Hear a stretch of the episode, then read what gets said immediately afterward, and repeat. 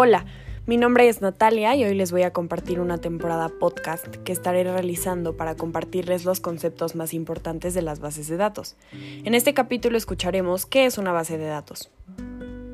Una base de datos es un conjunto de datos pertenecientes a un mismo contexto y almacenados sistemáticamente para su uso posterior. En este sentido, una biblioteca puede considerarse una base de datos compuesta en su mayoría por documentos y textos impresos en papel e indexados para su consulta.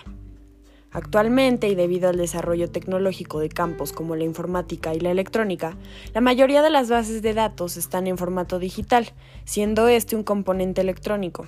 Por tanto, se ha desarrollado y se ofrece a un amplio rango de soluciones al problema de almacenamiento de datos. Hay programas denominados sistemas gersores de bases de datos, abreviado SGBD, del inglés Database Management System o DBMC, que permiten almacenar y posteriormente acceder a los datos de forma rápida y estructurada.